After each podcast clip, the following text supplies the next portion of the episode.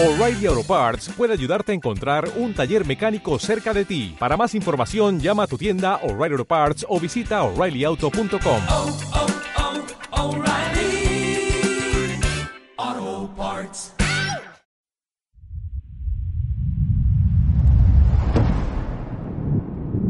Bienvenidos a Tendencias, el podcast que muestra cómo podemos dejar atrás la incertidumbre y el miedo, el problema del desempleo y hasta la crisis, gracias a la ciencia y la tecnología.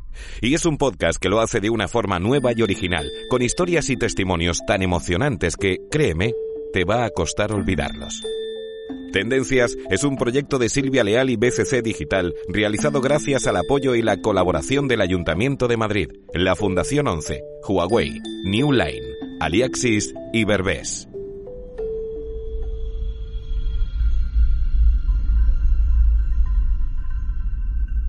La pesadilla empezó a las 10 de la mañana del 31 de diciembre, momento en el que una inteligencia artificial de la compañía canadiense Blue Dot advirtió a todas las agencias mundiales sobre una emergencia sanitaria. Acababa de detectar 27 casos de neumonía por causa desconocida y todos los contagiados eran vendedores de un mercado local que compartían una patología muy similar. Y no fue algo casual, dado que Blue Dot es una tecnología que analiza con Big Data, herramientas para el análisis de datos masivos, millones de noticias en más de 60 idiomas y lo hace bajo el objetivo de monitorizar la propagación de enfermedades infecciosas. En concreto, rastrea en tiempo real noticias de actualidad y oficiales, nuevos brotes de enfermedades, bases de datos de patologías de animales o plantas e incluso los comentarios de algunos foros. Una exploración en la que, por cierto, deja fuera las redes sociales para evitar el riesgo de quedar envuelta en el caos o de dejarse arrastrar por las fake news. Toda esa información se combina con las rutas de vuelos comerciales, por lo que Blue Dot también se adelantó en la predicción de cuál sería la próxima expansión de la enfermedad por el mundo. Bangkok, Seúl, Taipei y Tokio. Y fue así como de nuevo hizo saltar todas las alarmas, porque de hecho, este no era su primer logro, dado que esta misma empresa también predijo en 2016 la diseminación del virus del Zika desde Brasil, una infección que se transmite principalmente por los mosquitos y que resulta peligrosa sobre todo para las mujeres embarazadas. Todos sabemos que el virus del Zika es muy cruel, dado que provoca malformaciones congénitas en fetos, como la microcefalia, estando asociada también al parto prematuro, al aborto espontáneo y, por si fuera poco, a la posible muerte intrauterina. Y Blue Dot avisó de su expansión con seis meses de antelación. La diferencia es que en esta ocasión se subestimó el peligro y los acontecimientos se nos fueron de las manos. La expansión de la enfermedad no se pudo llegar a controlar y el 30 de enero la Organización Mundial de la Salud se vio obligada a anunciar la declaración de emergencia de salud pública internacional, provocada por una nueva y potencial enfermedad infecciosa, el COVID-19.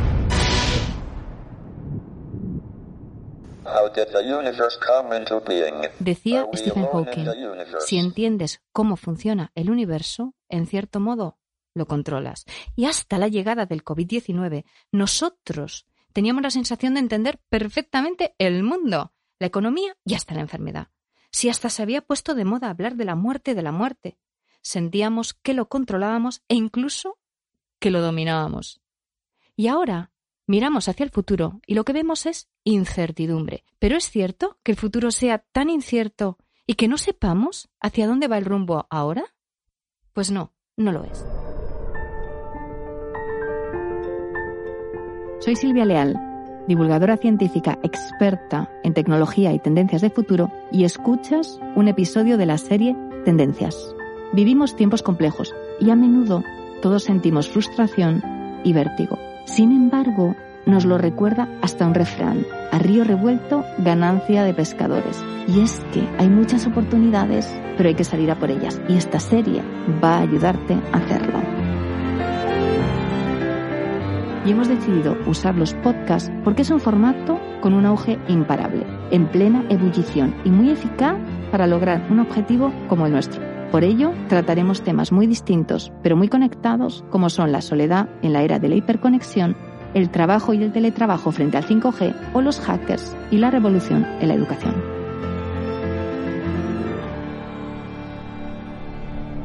Hi, I'm Paris Hilton and I'm with Vogue Australia. So Brittany and I were in Las Vegas at the Palms Hotel over at the Playboy Club and we put on little bunny ears and we took a selfie. Hoy, hace 11 años, Britney y yo inventamos el selfie. Eran las palabras de Paris Hilton y con ellas animaba a sus seguidores a celebrar el aniversario de un acontecimiento muy especial, la invención del selfie a raíz de unas fotografías suyas publicadas junto a Britney Spears en Twitter en 2006.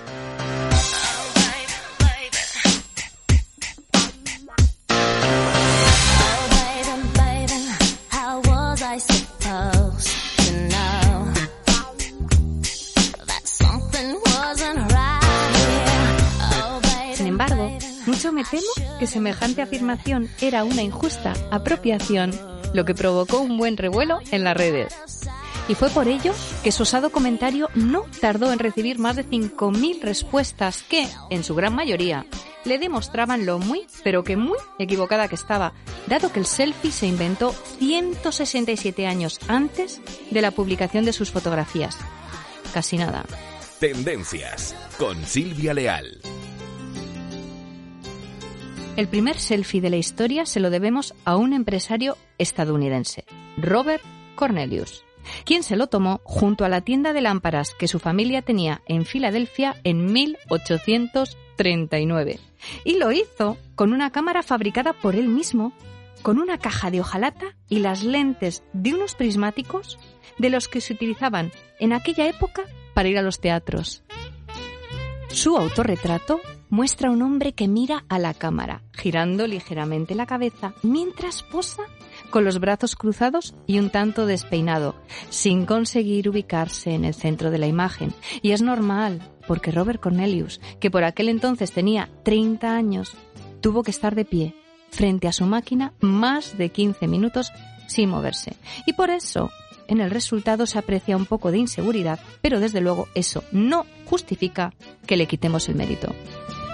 Que se lo quitemos a él, ni tampoco a la gran duquesa Anastasia Nikolaevna de Rusia, que fue la hija pequeña del emperador Nicolás II, el último zar del país.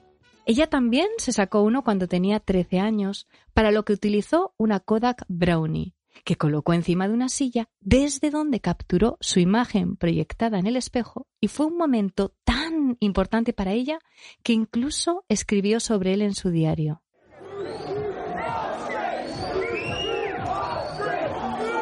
Desafortunadamente, Anastasia Nikolaevna falleció cuatro años después, la noche del 17 de julio de 1918, asesinada por los bolcheviques junto a su familia en plena guerra civil. Y puesto que dicen que no hay dos sin tres, quisiera poner encima de la mesa un tercer ejemplo que demuestra lo muy equivocada que estaba Paris Hilton. La película Thelma y Luis, estrenada en 1991 y dirigida por Ridley Scott.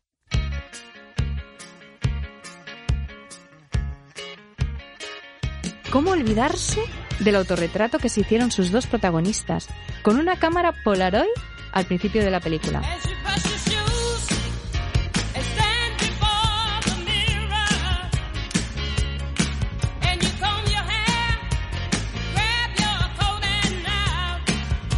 ¿Cómo olvidar la imagen de Susan Sarandon con sus gafas de sol y aquel pañuelo estampado multicolor alrededor de la cabeza, acompañada por Gina Davis posando para ese momento tan especial? Ambas felices y sonriendo subidas en su descapotable.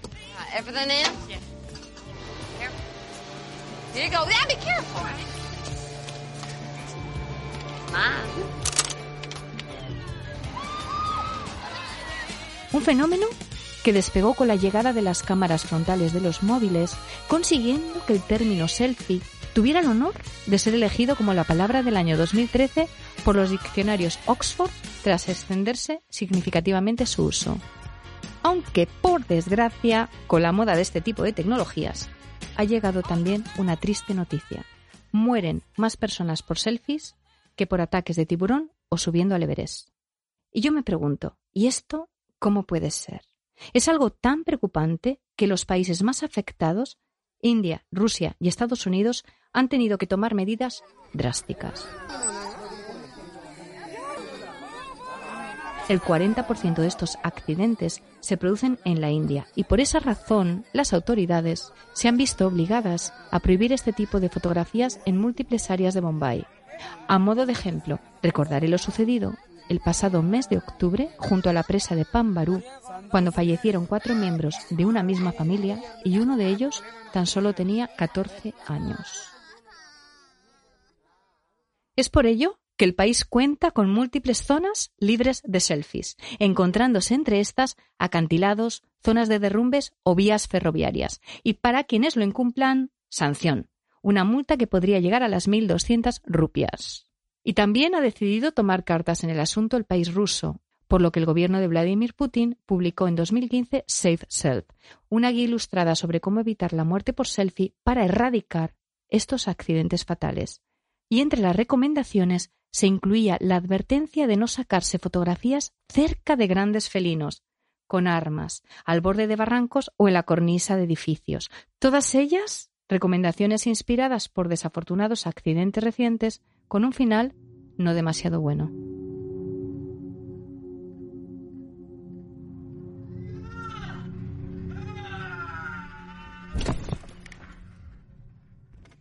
Y los selfies son también un importante problema para el Parque Nacional de Yellowstone.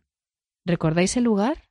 Es el parque más antiguo de Estados Unidos y uno de los más conocidos del mundo porque era precisamente ahí donde el oso Yogi hacía todas sus travesuras, el entrañable protagonista de la famosa serie de dibujos animados de los años 60. Yogi, ven pronto. ¿Qué pasa, Bubu? Mira, estamos siendo invadidos. ¡Alto ahí, Bubu! ¡Alto ahí! ¡Son de los nuestros! El ejército americano. Y vienen a entrenarse a Yellowstone para la guerra. ¿Y cómo se entrenan para la guerra, Yogi? Es muy simple. Se dividen en dos bandos. Pues bien, los selfies son también la razón por la que cada vez hay más ataques de bisontes en este parque. Un desafortunado suceso que ya ha llevado a unas cuantas personas al hospital. La última, hace tan solo unos días. Una mujer de 72 años que no respetó las normas. Para estar seguro cerca de un bisonte, manténgase al menos a 22 metros de distancia. Aléjese si se acercan y escape o busque un refugio si cargan. Todo esto explica por qué, en España, hacerse un selfie durante el encierro de San Fermín puede resultar carísimo. La policía de Pamplona busca al corredor que se hizo ayer una autofoto delante de los toros. Hoy el encierro de San Fermín es... Las normas publicadas por el Ayuntamiento de Pamplona para velar por la seguridad de los corredores incluyen la expresa prohibición del uso de móviles durante la carrera, una falta que puede llegar a suponer una multa de 3.000 euros en caso de incumplimiento. Tendencias con Silvia Leal.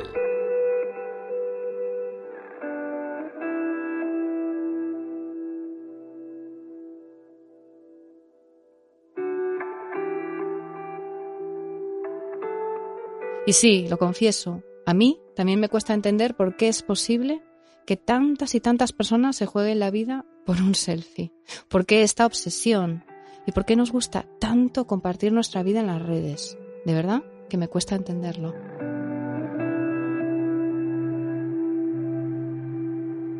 Hay muchas variables para explicar por qué. Lo importante es que, bueno, que los queremos mostrar permanentemente, que la gente está muy preocupada por la apariencia y que muchas veces no tiene nada que ver con, con lo que pasa en nuestra mente. No tiene nada que ver con lo que pasa en nuestra mente. Era el testimonio de Facundo Manes, un neurocientífico y neurocirujano experto en estos temas. Una suerte tenerle hoy aquí con nosotros, así que aprovecharé este momento para aclarar otra de mis dudas. ¿Y los selfies tienen algo que ver con el narcisismo? Sí, porque uno, bueno, con, con verse, con mostrarse, ¿no? Con, con, con, con tratar de que los demás opinen de uno, que nos vean, que nos vean siempre felices, por otra parte. Uno no pone selfies cuando uno está mal, cuando uno está angustiado o, o irritado. Y parte de, esto también es otra, falacia, porque parte de nuestro bienestar es aceptar las emociones negativas. Las emociones negativas eh, nos hacen sentir conectados con el contexto, nos hacen sentir vivos y nos alerta acerca del peligro. Así que son parte del bienestar las emociones negativas y yo no veo ninguna selfie que muestre que alguien está enojado o con miedo. Son todas selfies de gente feliz y eso es irreal. En pocas palabras, la tecnología nos permite hacer cosas maravillosas. En este caso, que todos podamos almacenar miles y miles de recuerdos para toda la vida. Sin embargo, con la tecnología llegan también nuevos retos, unos retos que me hacen pensar que como sociedad tenemos que aprender a gestionar con mucha atención y por supuesto con conciencia. Y por ello, a continuación hablaremos sobre uno de los grandes retos de este siglo, la soledad. Pero antes de avanzar, quisiera hacer una parada. Tendencias. Cada uno tiene su propia forma de vivir y trabajar. Y si tú eres de los que hacen de cualquier espacio su propia oficina, el ecosistema Huawei es para ti. Descubre Huawei Share y conecta tu Huawei Mate 40 Pro con el MateBook X Pro y los nuevos FreeBuds 3 Pro y trabaja como, cuando y donde tú quieras. Conecta tu mundo y disfruta aún más de él. Huawei, el futuro empieza hoy.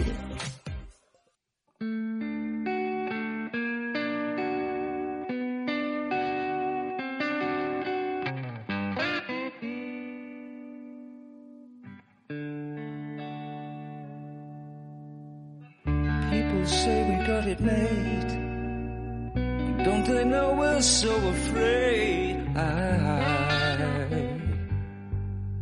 solution. We're afraid to be alone. Everybody got to have a home. I, solution. Y las pruebas están ahí, al alcance de todos. Lo que nos ha traído la nueva normalidad es la aceleración de la digitalización. De hecho, aunque esto de la nueva normalidad sea un término que se haya puesto de moda ahora, lleva con nosotros más de una década. Surgió con la crisis financiera de 2008 y se utiliza desde entonces para hacer referencia a aquellos cambios de escenario en los que lo que no era normal pase a serlo. Es decir, empezó a usarse para apuntar a una nueva economía donde lo normal sería un crecimiento por debajo de la media. Y ahora se utiliza para hacer referencia a un periodo caracterizado por la nueva normalidad del distanciamiento físico. ¿Y qué llega con la separación física? Las herramientas para romperla. Y hoy todos sabemos cómo se rompe esa distancia. ¿Y cómo se rompe? Con la tecnología. Por eso, con la nueva normalidad y la distancia física, han llegado también la explosión del contacto virtual y la digitalización. Herramientas que además nos permiten luchar contra otro de los grandes males del siglo XXI, la soledad.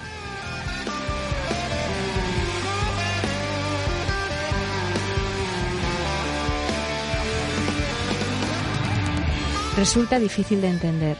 Vivimos en los tiempos de la hiperconexión y las redes sociales y sin embargo una de cada tres personas se siente sola habitualmente o con mucha frecuencia. ¿Y esto cómo puede ser?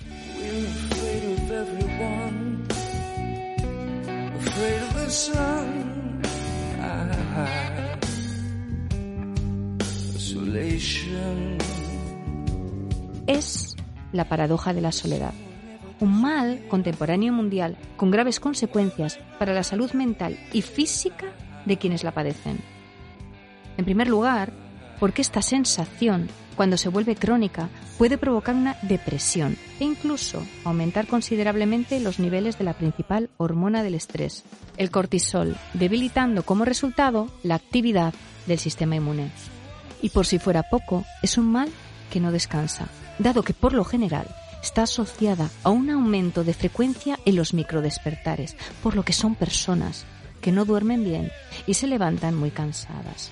Todo ello ha provocado que haya pasado a ser considerada como un asunto de Estado en lugares como el Reino Unido, lo que motivó que en 2018 se tomase una decisión insólita, la creación de un Ministerio de la Soledad. Y muchos pensarán que este es un problema que afecta sobre todo a las personas de mayor edad, cosa que en muchos casos es cierta. Pero ¿sabías que el 40% de los adolescentes también se siente solo de forma habitual y que esto les provoca insatisfacción e infelicidad? Como si no tuvieran ya suficientes problemas.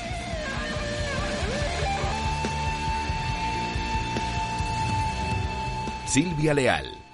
Facundo, eres uno de los neurocientíficos más conocidos y respetados del mundo.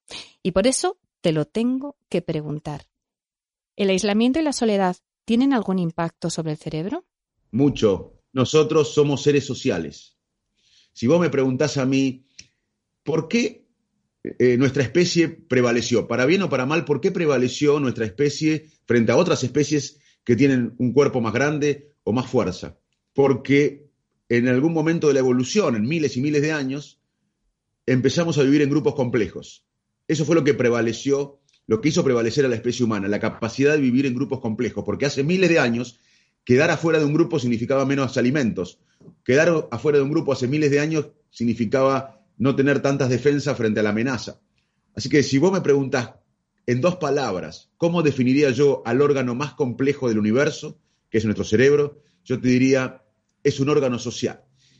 Y como la sed es un mecanismo fisiológico que funciona como alerta para recordarnos que tenemos que hidratarnos, como el hambre es un mecanismo fisiológico que funciona como alerta para recordarnos que tenemos que alimentarnos, como el dolor es un mecanismo fisiológico que nos recuerda que tenemos que ocuparnos de alguna parte de nuestro físico que está sufriendo, la soledad es un mecanismo fisiológico que nos alerta, que nos recuerda que somos seres sociales. El sentimiento, el sentimiento de soledad es, eh, no, no, depende tanto de estar viviendo juntos con alguien o vivir, vivir solo. Uno puede vivir con alguien y sentirse solo, y uno puede vivir solo y sentirse parte de una red. Pero la soledad crónica nos mata. Hay diversos estudios que muestran que sentirnos solos crónicamente es un factor de mortalidad tan importante como el alcoholismo, como la obesidad y mucho más que la polución ambiental. Y esto incluso pasa en países industrializados y ricos. Antes de la pandemia, había estudios que en Estados Unidos mostraban que el 40% de la población en algún momento de la vida se sentía sola en forma crónica. Inglaterra creó un ministerio de la soledad. China, un país que está creciendo económicamente e industrializándose, tiene el problema de la epidemia de la soledad. Así que la soledad nos mata, somos seres sociales y, esta epidemia, esta pandemia, ha eh, agravado esta situación. Por eso tenemos que cumplir el distanciamiento físico, pero estar conectados por la tecnología durante esta época, aunque después cuando pase la pandemia vamos a volver a abrazarnos sin dudas. ¿Es cierto que la soledad afecta mucho a los jóvenes? Es, es tal cual como vos lo decís. Hay cuatro grupos. Se estudió el efecto de la epidemia del año 2000 en el sudeste asiático y un brote que hubo en Canadá. Se estudió el efecto de la epidemia en ese momento, ahora es pandemia, y del eh, confinamiento o cuarentena, eh, que en ese momento fue de tres o cuatro semanas. Y había cuatro grupos vulnerables al impacto de la epidemia en ese momento, de la cuarentena o confinamiento de cuatro semanas. Y un grupo vulnerable para el efecto del bienestar mental son los jóvenes, porque los jóvenes están gestando sus emociones, el cerebro termina de desarrollarse después de la segunda década de la vida. Otro grupo son, como bien lo dijiste, los mayores, porque ya había una epidemia de soledad en el mundo, en los mayores antes de la pandemia, y ahora esto se agravó. Por eso todos eh, tenemos que llamar a algún mayor que fue influyente en nuestra vida. Eh, cuando podamos, agarremos el teléfono y llamemos a un mayor que fue influyente en nuestra vida, porque ese llamado le puede cambiar el día o la semana. Otro grupo que es impactado negativamente por la pandemia y por lo que estamos viviendo en el bienestar mental son las mujeres, por el trabajo inequitativo doméstico que existe en el mundo, lamentablemente, todavía, por la violencia doméstica.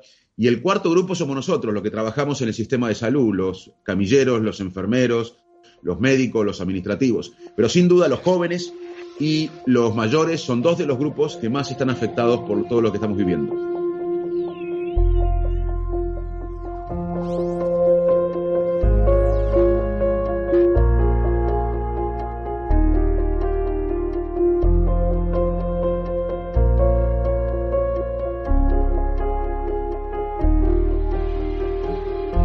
Quién es la culpa?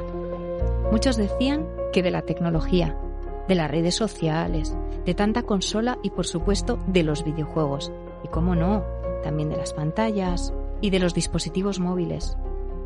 Pero de verdad, ¿de quién era la culpa?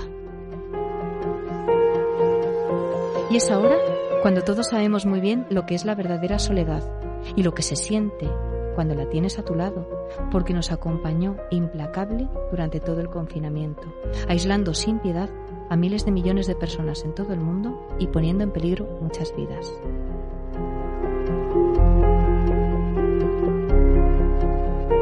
Para que nos hagamos una idea más concreta de su impacto, según la Organización Mundial de la Salud, la sensación extrema de soledad incrementa en un 14% la probabilidad de morir de forma prematura. Podríamos decir que es tan perjudicial para la salud como fumar 15 cigarrillos al día. Y por todo ello, quiero aprovechar este momento para recordar que fue precisamente gracias a la tecnología que durante el confinamiento nos pudimos seguir comunicando con el exterior y, por supuesto, con nuestros seres queridos.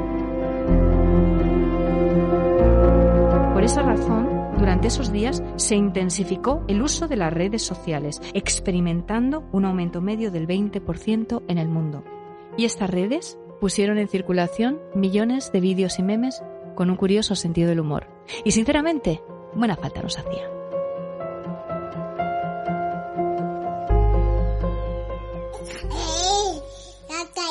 No podemos salir a la calle, vea. Tú me, tú me no. Que no, que no, que nos tenemos que quedar aquí.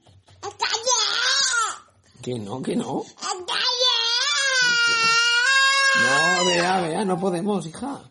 Y es por ello también que durante esos días casi todos acudimos a diario a los servicios de mensajería instantánea para hablar con nuestros familiares y amigos. En concreto, se multiplicaron las videollamadas, los mensajes de voz y el envío de vídeos y fotografías. De hecho, ¿os imagináis cómo hubiera sido el encierro sin nuestros dispositivos? ¿Sin poder comunicarnos con nuestros padres o nuestros hijos? ¿Con el trabajo o los colegios? ¿De verdad nos podemos llegar a hacer una idea del horror de vivir esta situación sin este contacto con el exterior? Sinceramente, tengo mis dudas.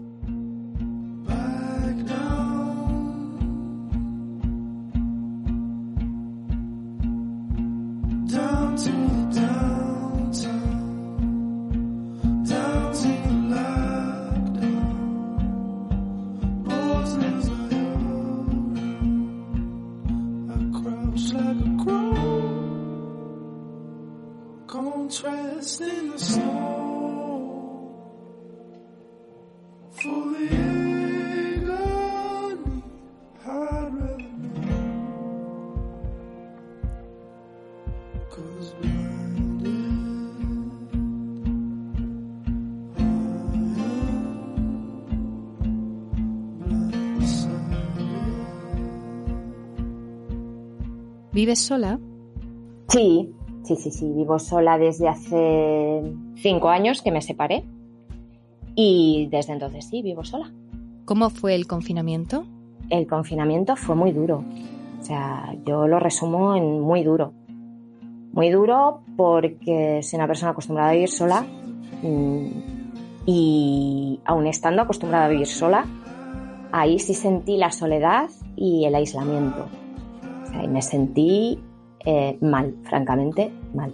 ¿Qué echaste de menos esos días? Lo que, lo que eché mucho de menos en el confinamiento, muchísimo de menos, o sea, si todos hemos echado de menos los abrazos y seguimos echando de menos los besos, la gente no se puede imaginar lo que es echar de menos una cara. Una cara. Era el testimonio de Elena, una mujer de 42 años que trabaja en Fundación 11 y que tiene una discapacidad visual severa, con una visión inferior al 10%. Y ella nos va a contar cómo es un confinamiento sin tecnología. Pues te voy a comentar cómo, cómo fue un poquito, si quieres, mi, mi comienzo de confinamiento.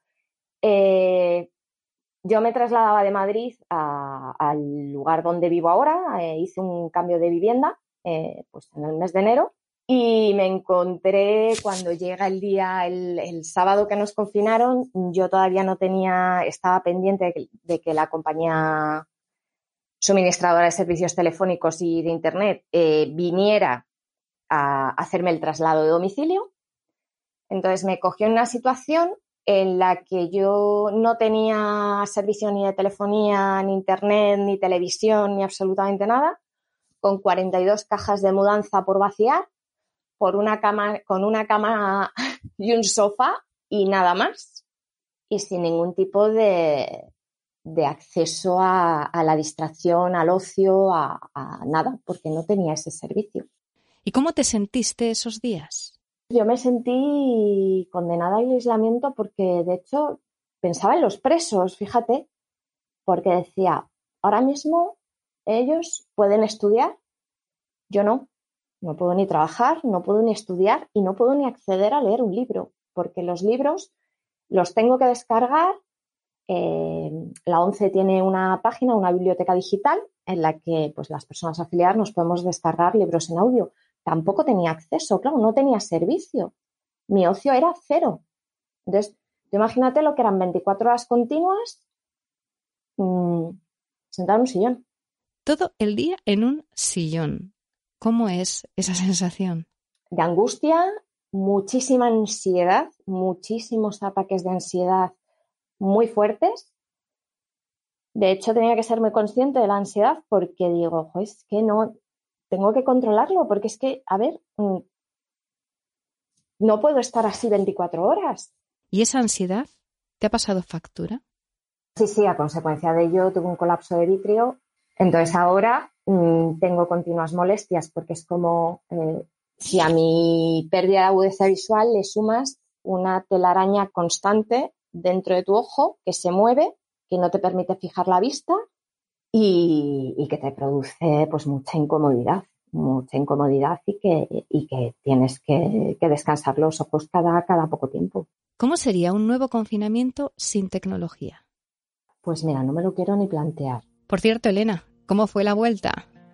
La vuelta de la tecnología fue casi como volver a nacer, o sea, eh, yo lloraba, de verdad, te lo digo, lloraba de la emoción, el testimonio de Elena nos deja clarísimo cómo hubiera sido nuestra vida esos días sin la tecnología.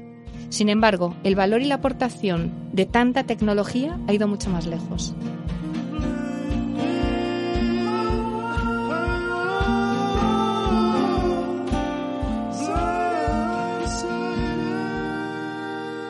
Por esa razón quisiera aprovechar este momento para recordar lo que están consiguiendo muchos hospitales gracias a estas tecnologías. Y dado que han sido muchas las noticias publicadas sobre todo ello, lo haré recuperando algunos titulares. Videollamadas para evitar muertes en soledad. El país, 9 de abril. Videollamadas para esquivar el aislamiento de los pacientes ingresados. El mundo, 18 de marzo.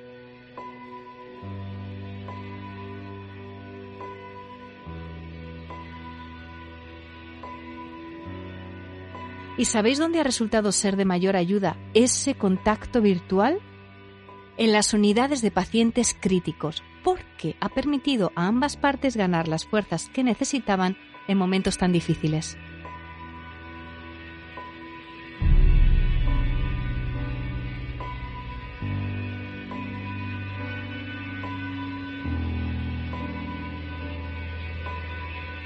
En definitiva, el COVID nos ha traído una gran demostración de que, en contra de los viejos prejuicios, la tecnología puede ser y será una herramienta maravillosa para combatir el peso de la soledad de este siglo.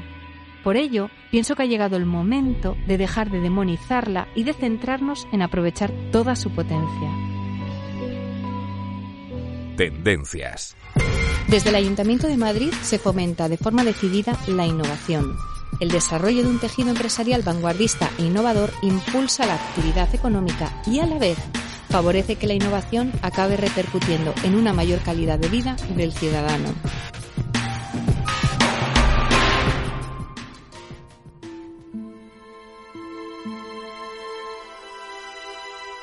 Dicen que las crisis aceleran los procesos históricos y lo que estamos viviendo ahora tras la llegada de esta nueva normalidad es, en realidad, la aceleración del proceso de digitalización.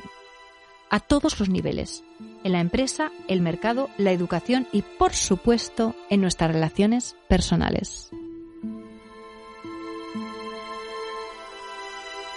Por esa razón, es imprescindible que como sociedad entendamos muy bien el valor y el poder de la tecnología. ¿De qué nos valen herramientas como Blue Dot, la inteligencia artificial que nos avisó de la llegada del COVID-19, si las miramos con resistencia y miedo?